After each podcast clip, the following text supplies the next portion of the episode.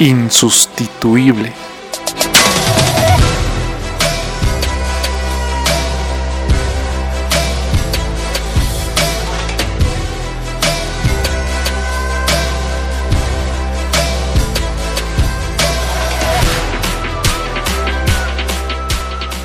Bienvenidos al podcast de Insustituible, el podcast diseñado para personas que están dispuestas a sobresalir del montón. Personas que desean esforzarse, desean correr una milla extra. Personas que desean ir más allá de sus posibilidades. Yo soy Sergio Vasco y el día de hoy estoy compartiendo la entrevista que tuvimos con Adriana Espinosa. Cuando escuchas sobre ella, su historia, los pasos que ha dado para crecer su proyecto, quieres conocerla más. ¿Quieres conocer cómo ella se dedicó a tocar puertas y su talento se encargó de abrirlas?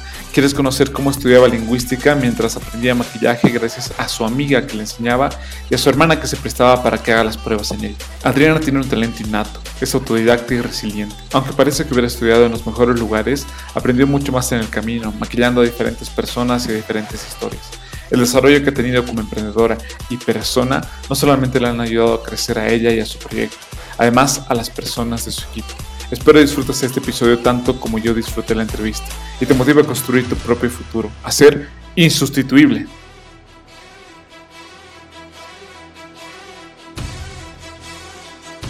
Ok, creo que es súper ambiguo obviamente el quién soy, pero les describo un poco de, de, lo que hago y de lo que trato de que sea un poco no sé si mi esencia, digamos. Les voy a lanzar cositas como que puntuales, pero que me definen mucho. Soy gemela, eh, me llamo Adriana Espinosa Irigoyen, eh, boliviana, de padres potosinos, una chica súper soñadora desde muy niña. Me gusta mucho indagar sobre el tema de conocerse un poco mejor en, en un sentido espiritual y también mental.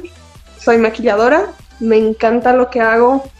Eh, creo que soy una persona entre ambiciosa en el buen sentido y me gusta mucho soñar y trabajar para lograr las cosas. mi familia es muy importante para mí y mis trabajadores diría, pero es mi familia en el trabajo también. Soy a veces renegona y a veces soy eh, muy emocional, pero también me gusta reír mucho. Eh, me gusta crear diseñar no solamente maquillaje, de todo básicamente. ¿Por qué deberían escucharme? No sé si deberían escucharme, pero espero que lo que escuchen les haga crecer y sume en cualquier área de su vida. Wow, me ha encantado que has dicho varias cosas, varias eh, características que te han ido definiendo durante este camino, pero me quedo con una para poder comenzar con esa conversación sobre tu niñez, nos dijiste que eres muy soñadora desde pequeña. ¿Cómo ha sido esa niñez que has tenido? ¿Has vivido tal vez, si tus papás eran de Potosí, primero en Potosí, después en Cochabamba? Si nos puedes contar un poco qué recuerdo tienes de tu niñez igual.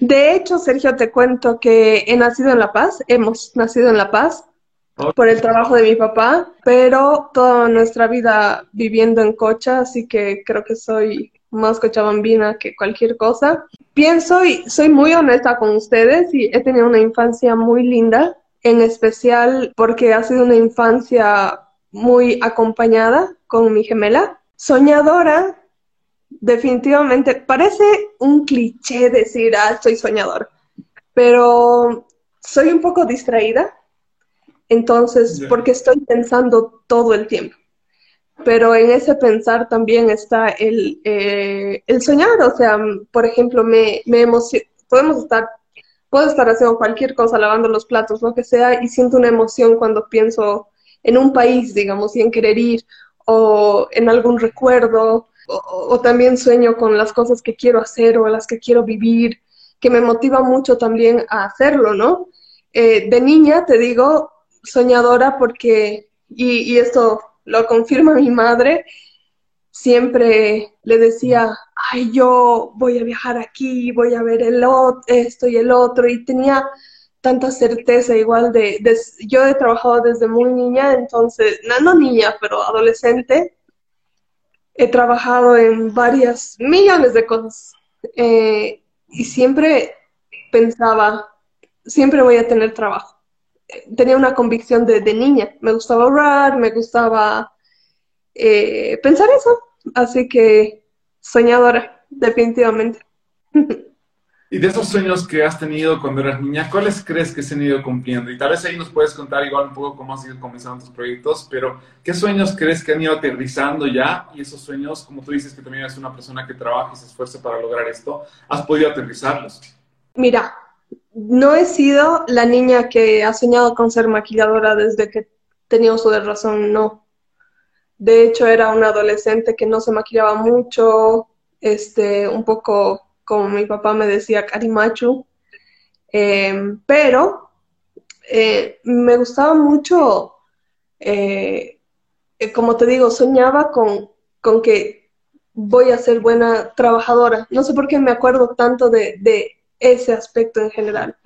Y yo creo que abarca muchas creencias como el que tu boca lo diga y se haga realidad, este, o las declaraciones, o qué sé yo, la atraer la energía, etcétera. O sea, me pongo a pensar ahora en todas esas cosas y creo que al menos en mí y en este punto específico del trabajo han funcionado, pero también eh, tenía mucho el sueño y tengo todavía el sueño de conocer muchos lugares. Gracias a Dios creo que no hubiera podido si no fuera por mi trabajo, pero lo he estado cumpliendo. Nunca he sido muy Susanita, no sé si ubicas esa referencia de, Mafalda. Nunca he soñado, por ejemplo, nunca he sido una niña que sueñe con su boda. Eh, no digo que esté mal o lo que sea, solamente no me siento identificada con haber soñado, qué sé yo, con, una boda o con, una familia sí, pero no lo sé. Eh, te lanzo eso creo que siempre me he visto como un poco más independiente tal vez. Así que eso se ha ido cumpliendo y también se ha ido cumpliendo así, qué sé yo, mi carrera, porque como gracias por tu introducción, he hecho lingüística en la universidad porque, bueno, mi papá quería que haga algo en la U había maquillaje, pero paralelamente fui eh, haciendo mi carrera, digamos, empírica de maquillaje, porque mm, ofrecía mis servicios muy básicos, pero te estoy hablando del 2009, 2009, 2010, o sea, ya ha pasado harto tiempo y no era una moda como ahora, ni, ni siquiera había maquillaje para vender, entonces era como algo un poquito más arriesgado y, nada, e, es una historia larga, no sé hasta dónde quisieras que les cuente, pero pues, básicamente... ¿cómo, te has dado cuenta de eso? Porque uno que no he encontrado y me gustaría saber por qué lingüística primero y después, o sea, ¿qué, referencia tenía con lo que estabas viviendo en ese momento? ¿Por qué dice lingüística y no sé, no, una administración, no psicología, no sé, tal vez alguna carrera relacionada con lo, de, con lo del make-up? Y después, eh, ¿cómo, ¿por qué make-up igual? ¿Por qué maquillaje? ¿Por qué, por qué decidiste hacer ese, ese, tipo de carreras? Creo que ahorita has dicho algo súper interesante, que es el tema de ese rato que era lo que estabas queriendo, porque creo que tienen, ahorita, o sea, no me imagino a tus 18 decidir tu vida, o sea, qué bueno que hay gente que lo ha hecho, eh, no era mi caso. Sí, muy difícil. Por ejemplo, eh, no era buena en ningún área de, del colegio. No me gustaba. No me gustaba matemáticas, soy pésima, pésima, pésima. Mm, me gustaba un poco de literatura, un poco de filosofía, pero donde como que mm, la pasaba bien y tenía muy buenas notas era en artes plásticas, digamos, que, que ahora entiendo que era como más creativo, lo único que era más creativo.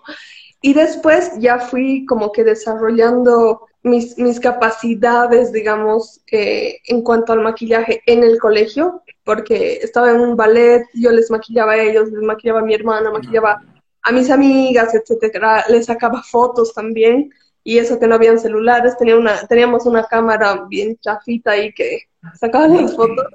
Este, ese tiempo, mira, yo estaba muy metida en mi iglesia, y me gustó mucho el proyecto, hay un proyecto 2025, se llama, se llamaba, no lo sé si sigue vigente, sobre los lingüistas, etcétera. Entonces dije como, ¿qué, qué es ser lingüista?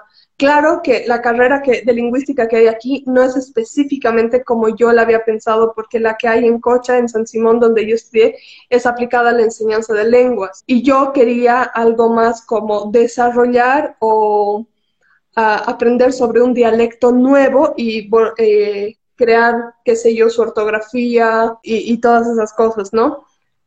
En ese tiempo. Sí te digo, mi carrera me ha servido tanto en Primero que uno de mis trabajos fuertes ha sido traduciendo del inglés al español, del español al inglés en un hospital donde llegaban, tenían una casa de huéspedes. He trabajado dos años ahí y me ha abierto no solamente puertas, sino ahora, qué sé yo, te juro que me siento tan agradecida de ver un tutorial y poder entender, por lo menos lo básico, de que de pensar, pucha, si voy, eh, qué sé yo, a trabajar o a algún lado, voy a poder trabajar de lo que sea porque puedo entender, bla, bla, bla. Eh, me gustaba mucho francés, ya me he olvidado harto, pero me, gustaba mucho, mucho. Ese tiempo había tomado, es que no había mucho que hacer que sea en la universidad, porque mi papá quería un título universitario y le entiendo, tenía toda la razón. Pero busqué, por ejemplo, al principio entré a comunicación social, no me encontré, no me gustó. Eh, entré a turismo, no me gustó. Y cuando entré a lingüística, me atraía mucho el hecho de aprender idiomas. Entonces ahí me quedé. Me gusta mucho que le has sacado una enseñanza, que realmente no es tiempo perdido, por así decirlo, por más que es algo que no aplicas al 100% ahora en tu carrera, no necesariamente tenías que estudiar algo a lo que te vas a dedicar toda tu vida, pero como tú dices, a los 18 años creo que las decisiones que nos hacen tomar o las agrandan mucho o no van a tener el impacto que nos están diciendo que van a tener. Si es una decisión importante, sí nos va a guiar, nos va a dar algunos pasos, pero no necesariamente va a ser a lo que te vas a dedicar. Yo he estudiado creación y desarrollo de empresas y estoy haciendo un podcast que en ninguna materia de la universidad me lo han enseñado cómo hacer. Entonces creo que la clave está en cómo tú utilizas las herramientas para poder desarrollar esto. Ahora sí, contame por qué el maquillaje. Me decías que eh, estabas en un ballet y has empezado a maquillar a otra persona. Pero si no te gustaba a ti maquillarte, eh, ¿qué fue lo que te llamó la atención? Mira, yo te digo, creo que esto de la creatividad o de lo, un tema un poco más artístico es creo que es algo un poco genético. Mi mamá es músico de así desde muy pequeña, mi hermano también. Yo he crecido en un hogar donde todo era música, música, instrumentos, canto. Entonces creo que la creatividad, etcétera, ha nacido tal vez un poco genéticamente. El tema con el maquillaje, mira, me gustaba por alguna razón le encontraba como, me atraía mucho maquillar. Eh, no, no sería buena, no sé si sería bueno, no me atrae mucho el tema, por ejemplo, de hacer peluquería, que es otro mundo, que siempre lo relacionan, ¿no? Pero deberías hacer peluquería, que, pero es así, otro mundo, es como estudiar otra carrera para mí. Pero me gustaba mucho, por ejemplo, pintar en acuarela, no lo he vuelto a hacer, pero siento que parece algo, se, asimila o, o, le da un, no sé, hay como, hay algo eh, en maquillar, por ejemplo, en difuminar los colores, esas cosas que siempre me ha gustado.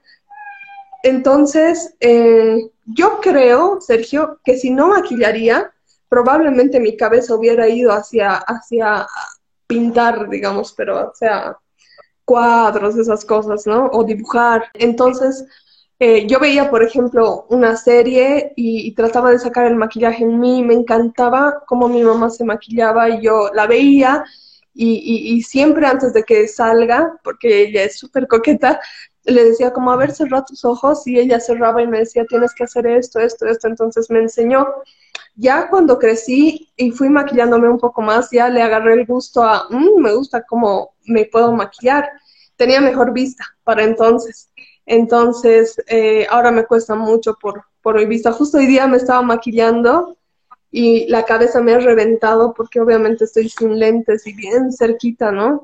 Entonces, luego, la edad. luego, em, con mi hermana, em, practicaba mucho en ella eh, y una vez que le he visto, perdón, mi gato está molestando. Una vez que ya haya visto como que me gustaba todo este tema del maquillaje y de la foto también, em, sentí como que soy buena en esto y me llena, entonces lo voy a hacer. No les gusta, entonces lo voy a hacer un poco ocultas y paralelamente a mi carrera.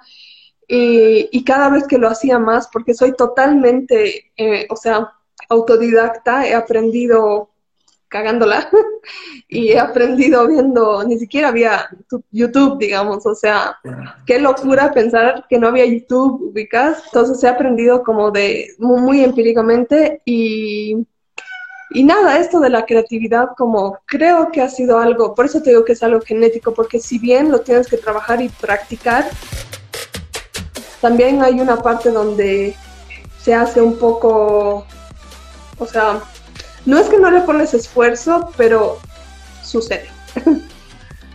Y me gusta que dices que de algún modo lo hubieras canalizado, de algún modo lo que tenías ahí que estaba latiendo en tu corazón lo hubieras llevado a la práctica, ya sea en el maquillaje o no, ya sea en otro tipo de arte. Y eso es bueno que también sepamos que si algo está latiendo en nuestro corazón tenemos que ponerlo en práctica porque tal vez esa energía mal utilizada, como decía un, eh, Rodrigo Lema, que lo hemos entrevistado igual, se puede convertir en depresión y eso te puede lastimar en algún momento.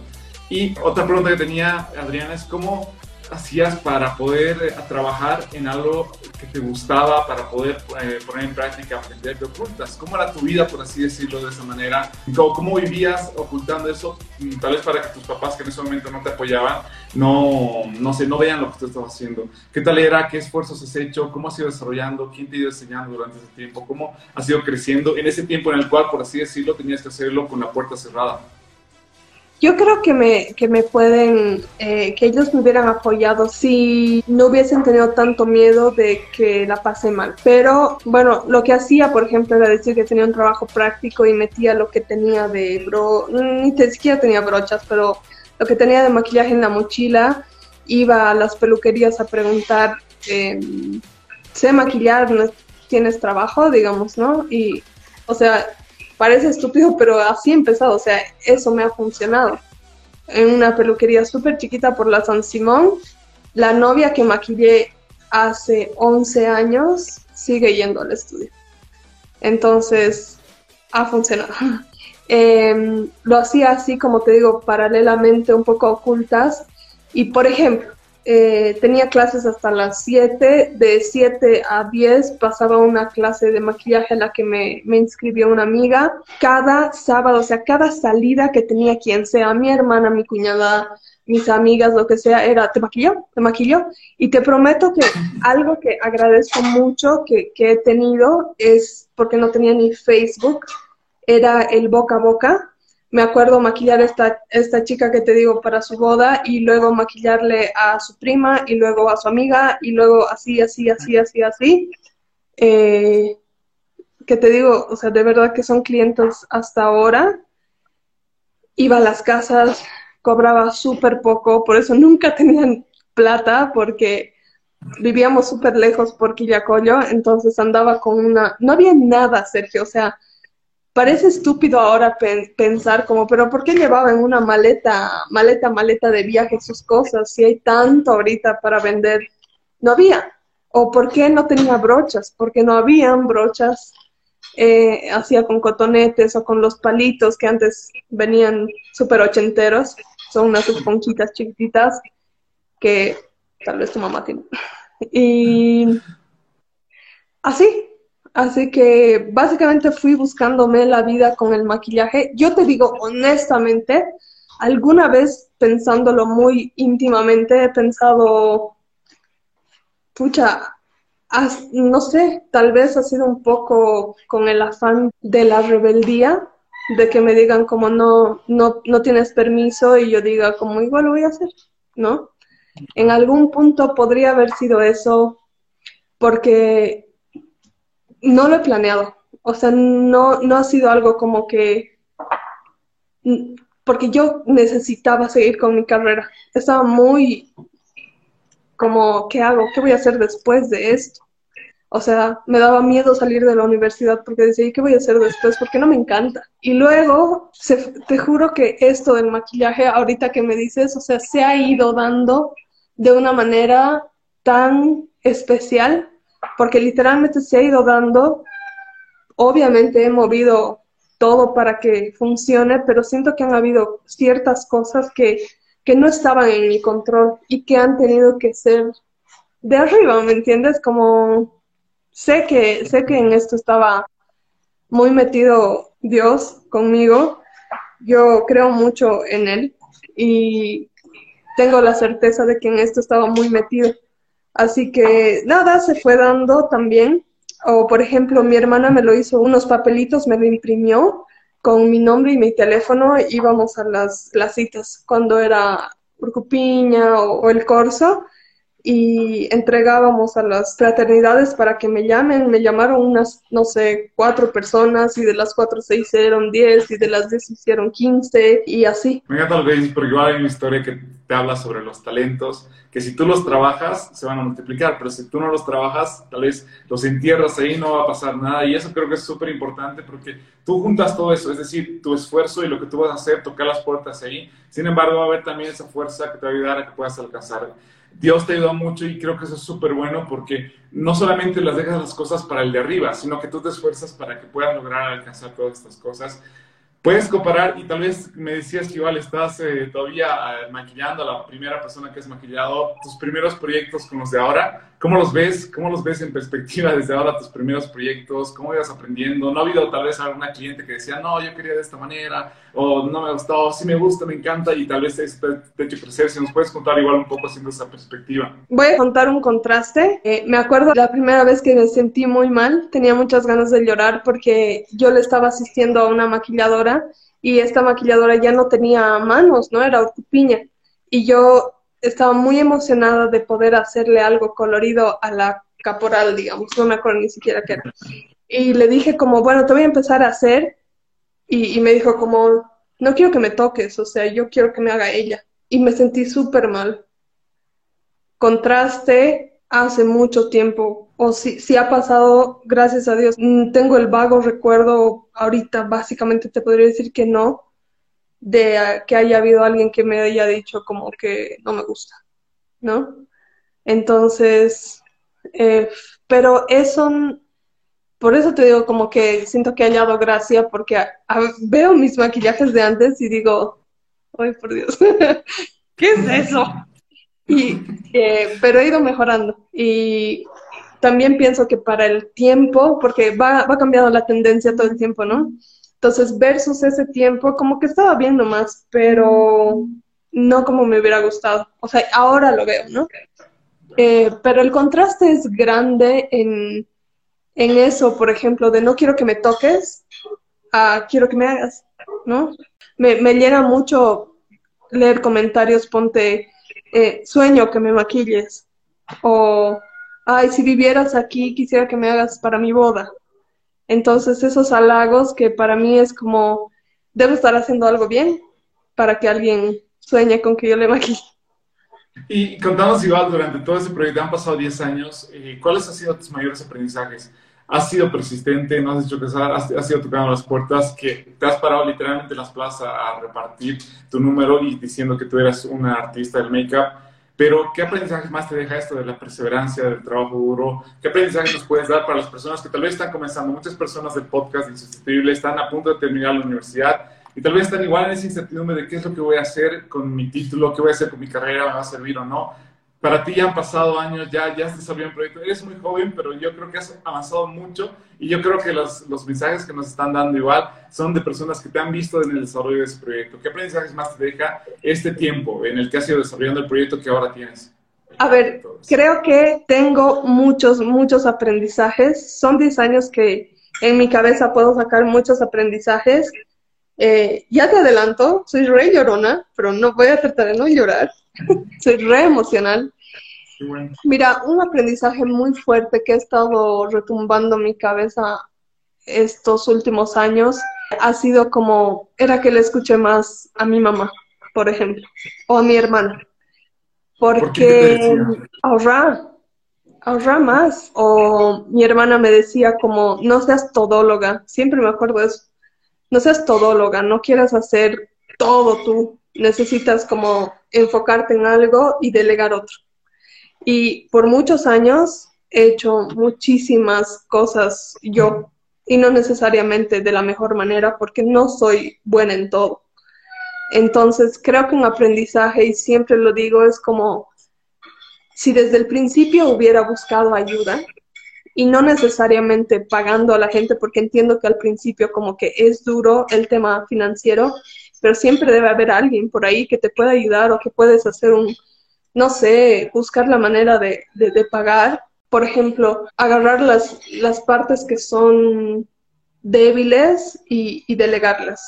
En mi, en mi caso siempre ha sido como eh, de, qué sé yo, la parte financiera o me gusta mucho preguntar a otras personas eh, un tema un poco más de, marketing porque sé que saben más que yo. No soy la peor, pero hay gente que tiene otras ideas, ¿no? Entonces siempre cuando es de marketing, así como pregunto a otras personas, eh, es importante escuchar. Otro aprendizaje es que hay que hacer todo lo que puedas lo más formal posible.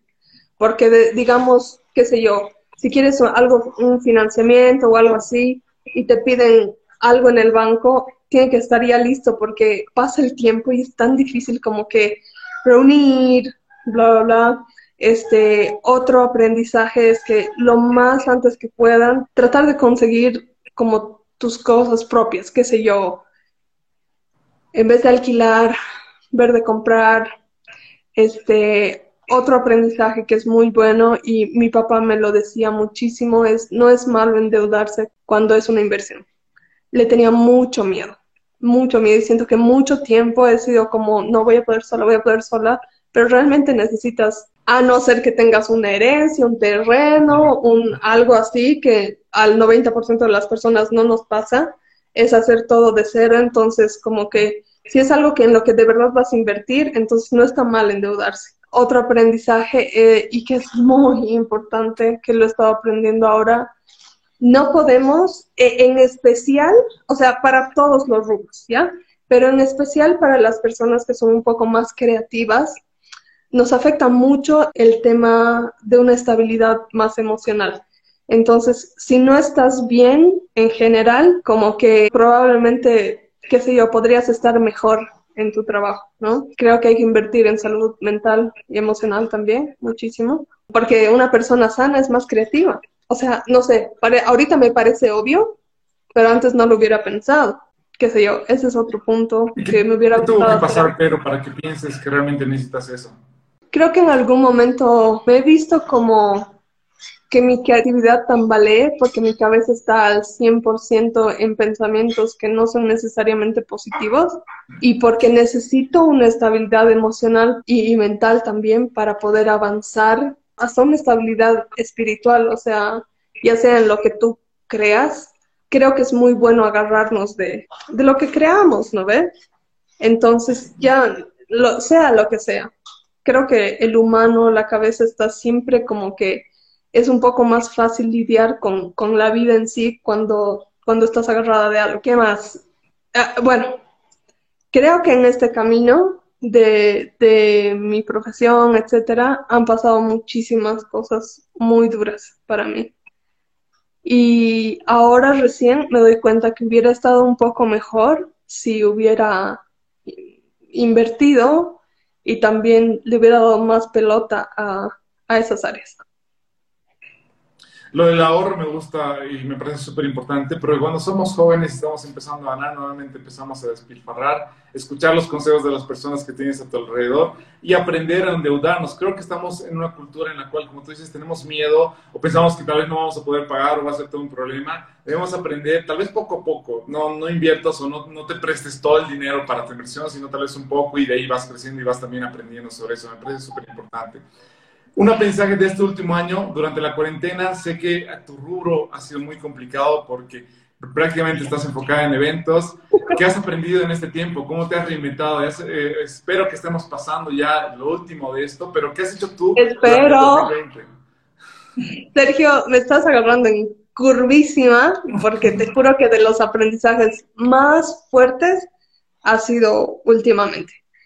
Eh, empezando de la cuarentena. Creo que yo he tenido, mira, desde que he empezado siempre he dicho como yo me quiero ir a otro lado, quisiera ir a otro país porque sentía como quiero probar, aprender más, quiero probarme también, como que aquí yo puedo igual que una gringa o que igual que una europea, porque sé que puedo, y no solo yo, o sea, te juro, hermano, veo aquí el mismo talento que hay afuera, pero no tenemos la oportunidad ni la industria. Entonces, bueno, siempre he pensado como, no, le voy a meter, le voy a meter. Y para mí el estudio era como, mientras más crecía, sentía que era un grillete en mi, en mi pierna porque eh, sentía que no podía, o sea, se hacían más grandes las cosas, menos podía dejar, eh, etcétera, etcétera. Entonces, siempre me acuerdo de mi discurso antes de la pandemia, era, el estudio es todo para mí, eh, mi familia está ahí, es que no puedo vivir sin eso, etcétera. Y también tenía como mucho esa seguridad de nunca va a pasar nada, siempre está lleno, nunca hay o sea, si no pedían hora, tiempo, siempre estaba lleno, etc. Viene una pandemia que nadie lo esperaba y, viene no solamente a golpear el estado financiero, sino creo que me ha golpeado muchísimo en el ego. Porque el pensar como siempre va a estar lleno, nunca va a pasar nada. Eso es mío, mío, mío, mío.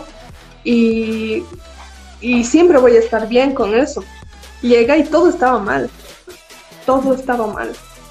Entonces, por, ha sido muy fuerte, he tenido un bajón muy fuerte, primero porque no podía con la desesperación de tengo que seguir pagando las cuentas, alquileres, el banco, los sueldos, etcétera.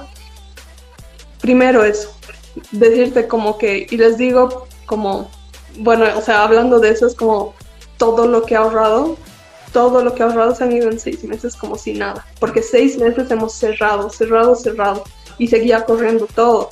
Uno eso y dos tuve corona y lo tuve muy fuerte. Entonces me acuerdo el día que el doctor me dijo como, o sea, o actuamos ahora o anda despidiéndote. Y escuché lo que le dijo a mi hermana como, si no quieres pagar un ataúd, paga en un hospital. Y sentí como que, como el Samuel, como, no me quiero morir. Y eso me llevó a pensamientos muy profundos, como por ejemplo, he hecho tantas cosas, pero no lo que realmente tanto he dicho como quiero, quiero, quiero, quiero. Y eh, escuché un mensaje de un pastor que me fascina, que si alguna vez lo quieren escuchar, se llama Dante Gebel, y él dijo como, he estado en lechos de muerte, todo lo que, lo que quiero y no, no así como quiero hacer todo lo que quiero, me voy a ir a Tomorrowland. No, quiero, quiero las cosas que son eternas, o sea, las cosas que, que, que sí van a trascender. En mí van a trascender si es que hay otra vida o van a trascender si es que tengo un legado, o sea, si es que tengo hijos, ¿no? Y eso quiero. Y la pandemia me ha dado esa lección. Y también después de la pandemia han venido yo creo que estoy en un tiempo de muchas lecciones, pero va a salir. Y me encanta, Adriana, que hablas sobre un desarrollo que no para. Y creo que la pandemia ha sido, sí, un golpe muy fuerte para todos nosotros. Pero la clave está en qué tan resilientes somos. Y lo que yo encontraba al principio, al, estoquearte ahí un poco, al ver tus redes sociales, es la resiliencia que has tenido durante todo este tiempo. Es la resiliencia que has ido desarrollando también ante diferentes situaciones y diferentes circunstancias. Cobrabas 25 bolivianos, eh, por así decirlo, casi que diciéndole a las, a las, personas de que yo hago esto, por favor, contráteme, hasta ahora tener a un lugar en el cual eres muy reconocida, las personas que te han ido comentando acá realmente te admiran, te quieren mucho, los corazoncitos que te han enviado, yo sé, porque es el amor que te tienen por todo lo que has ido desarrollando este tiempo y creo que eso es muy importante tratar de sacar unos aprendizajes que nos ayuden a seguir desarrollando. Como tú dices, enfocarnos en lo eterno, porque las cosas materiales nos hemos dado cuenta que no, no las controlamos para nada. Ni siquiera el trabajo, ni siquiera lo que, no sé, por así decirlo, lo teníamos en ese momento, no lo controlamos y debemos enfocarnos en cosas que vayan a perdurar. Y en ese sentido, ¿dónde encuentras tu mayor motivación, Adriana? ¿Qué te hace despertar cada día? ¿Qué te hace despertar con el hecho de querer maquillar? ¿Dónde encuentras esa motivación para poder seguir haciendo lo que haces? Yo creo, personalmente creo en muchas motivaciones, porque no creo que el maquillar sea mi motivación de vida. Creo que es una motivación muy fuerte en mi top 3, digamos. Porque al final, chicos, o sea, tu profesión es tu profesión. y es buena y nos lleva y nos definen, mm, nos ayuda a definirnos, etcétera, pero no lo es todo, ¿no? Pero a ver, voy a hablar, hablando netamente del maquillaje, lo que es un tiempo muy difícil como para todos, pero algo que me levanta y digo como no, tengo que seguir. Tengo muchas motivaciones ahora que lo pienso, pero de las principales es como yo quiero saber quién soy, quién voy a ser eh, más adelante. O sea, porque tengo muchos proyectos adelante que, quiero hacerlos, que Dios quiera los, los logre. Y quiero ver, o sea, quiero ver y decir como, ah, ah eso había sido, eso había, mm, así se siente esto. Quiero, mm, aunque parezca estúpido, pero quiero mucho ver lugares, quiero, quiero probarme, esa es la palabra, es como quiero probar mi, mi habilidad y también mi manera, mi, porque ahorita es cómodo, estoy en mi, en mi ciudad, cualquier cosa salga mal, tengo 20 casas donde ir, a, principalmente a la de mi mamá. Hace varios años que vivo sola, pero y que es una preocupación vivir sola también, ¿no? Eh, etcétera. Y digo como, bueno, ¿qué seré en, en, en un lugar donde no tenga toda la comodidad? pero que logre hacer lo que realmente quiero. ¿Quién seré? ¿Qué seré? Wow. Creo que son cuestiones que nos debemos empezar a hacer desde muy temprano para poderlas aterrizar, para poder tener mayor claridad de lo que queremos hacer y qué pasos vamos a seguir. ¿Nos puedes contar un poco de cuáles son tus siguientes proyectos de aquí a cinco años, a diez años? Wow, pucha, me voy a, spoilear un poquito. Gracias a Dios, eh, mira, te juro que he ido hablándolo como que en voz alta, justamente post pandemia, como quiero hacer esto, qué sé yo, quiero irme a algún lugar, um, quiero probar esto o el otro. Entonces he estado aplicando algunos, porque a lo que honestamente me gustaría dedicarme como ideal es al rubro de la moda, maquillaje de moda, a la industria de la moda. Entonces, eh, he estado aplicando a algunos mm, algunas agencias, etcétera, afuera. Eh, ya he tenido reunión con dos eh, vía Zoom, sí, ojalá se dé, o sea, no es un, no es sí 100%, pero ojalá se dé eso. También tengo el proyecto, ah, y, justamente eh, conocer por coincidencias, bueno, no hay coincidencias para mí, pero justamente como en el tiempo y todo, gente que quiere invertir afuera justamente con, con mi rubro. Entonces, a ver, veremos cómo se da eso. Les, les pido que me manden toda su energía o oren por mí, lo que ustedes quieran. Me viene bien. Em, creo que va, va, va, a pasar algo. Mira, yo quiero enfocar mucho este tiempo a mi equipo también del estudio, que ellos siempre, ellas siempre van a estar aquí, pero me encantaría como que digamos, promocionarnos como equipo para que podamos hacer cosas un poco más grandes, hablando en el rubro de, la moda. Y espero que así sea. Tengo algunos planes por ahí y, y nada, eso. Es que eres una mujer soñadora y creo que eso ya lo estás ahí viendo a dónde te puedes enfocar eso me gusta mucho porque también vas y tocas las puertas. Tal vez al principio las puertas eran pequeñas, después se han hecho medianas y las puertas se van haciendo grandes conforme también vamos creciendo. ¿Qué consejo le darías a la Adriana que estaba comenzando la universidad? Si podemos volver el tiempo, ¿qué consejo le darías? Vos me quieres hacer llorar. eh, Perdón, voy a agarrar a este hombre que está jodiendo todo el rato. Él se llama Rolf. Hola. um, Rolf, que está ahí. Ay, guay. ¿Qué consejo le daría a la Adri de 18? ¿Que esté saliendo de la U? Que esté comenzando la universidad. Comenzando. 18. Mmm pucha, creo que me sigo quedando con el que le escuche más a su, a su mamá.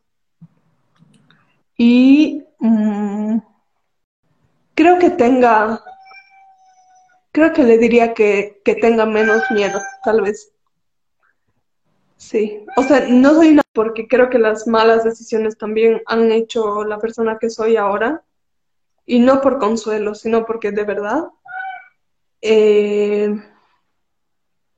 Ay, Sergio, quisiera decirle muchas cosas, pero no sé si estoy abarcando demasiado tiempo, pero probablemente esas sean las principales y algo muy importante que creo que le diría en un ámbito menos profesional, creo que es que me hubiera gustado entender más el amor propio antes.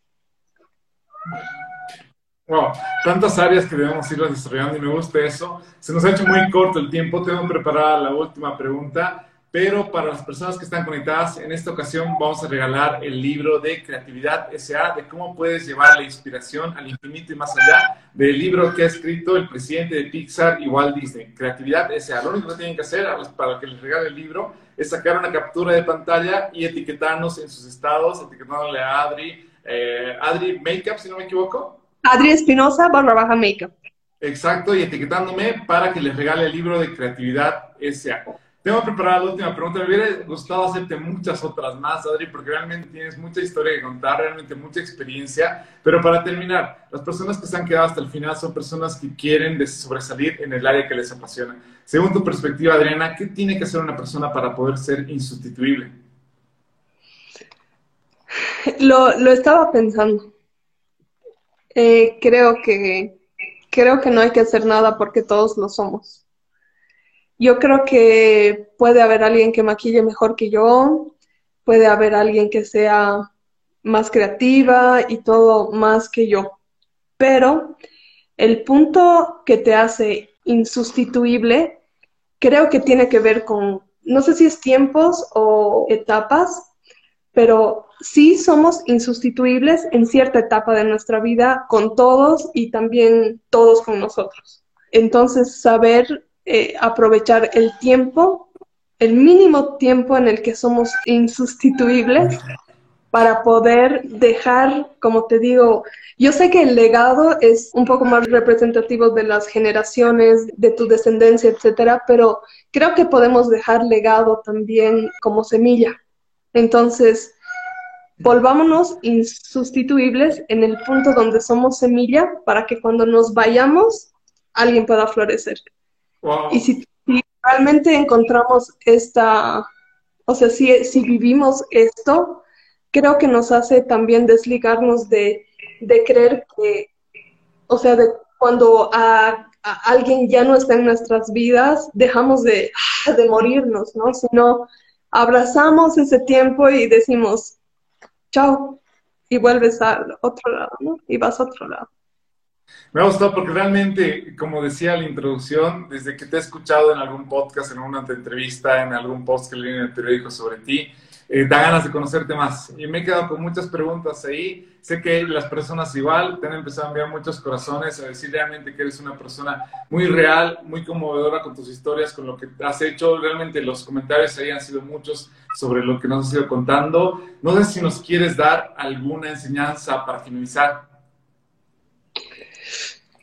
Mm, me encantaría dar muchísimas porque igual soy un cotorrito, hablo harto, pero a ver, este tiempo he estado, aunque no crean, me, me, ha dado una, yo creo que Dios puede enseñarnos de desde un trueno hasta con algo bien estúpido. Y algo que me ha estado retumbando mucho este tiempo es que he hecho un TikTok que me ha hecho llorar, Sergio, tanto.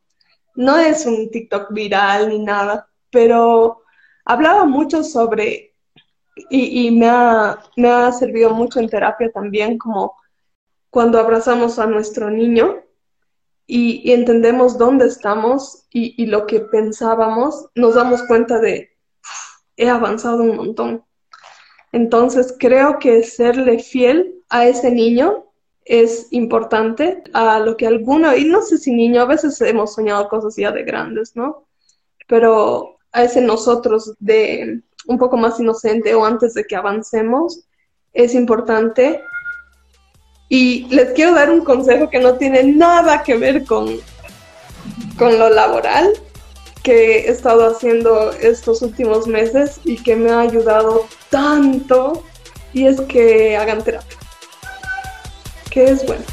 Es no resuelve tu vida, pero te ayuda a ser consciente de las cosas de las que eres inconsciente. Así que, y buscan su espiritualidad también. A veces no hay de dónde más agarrar.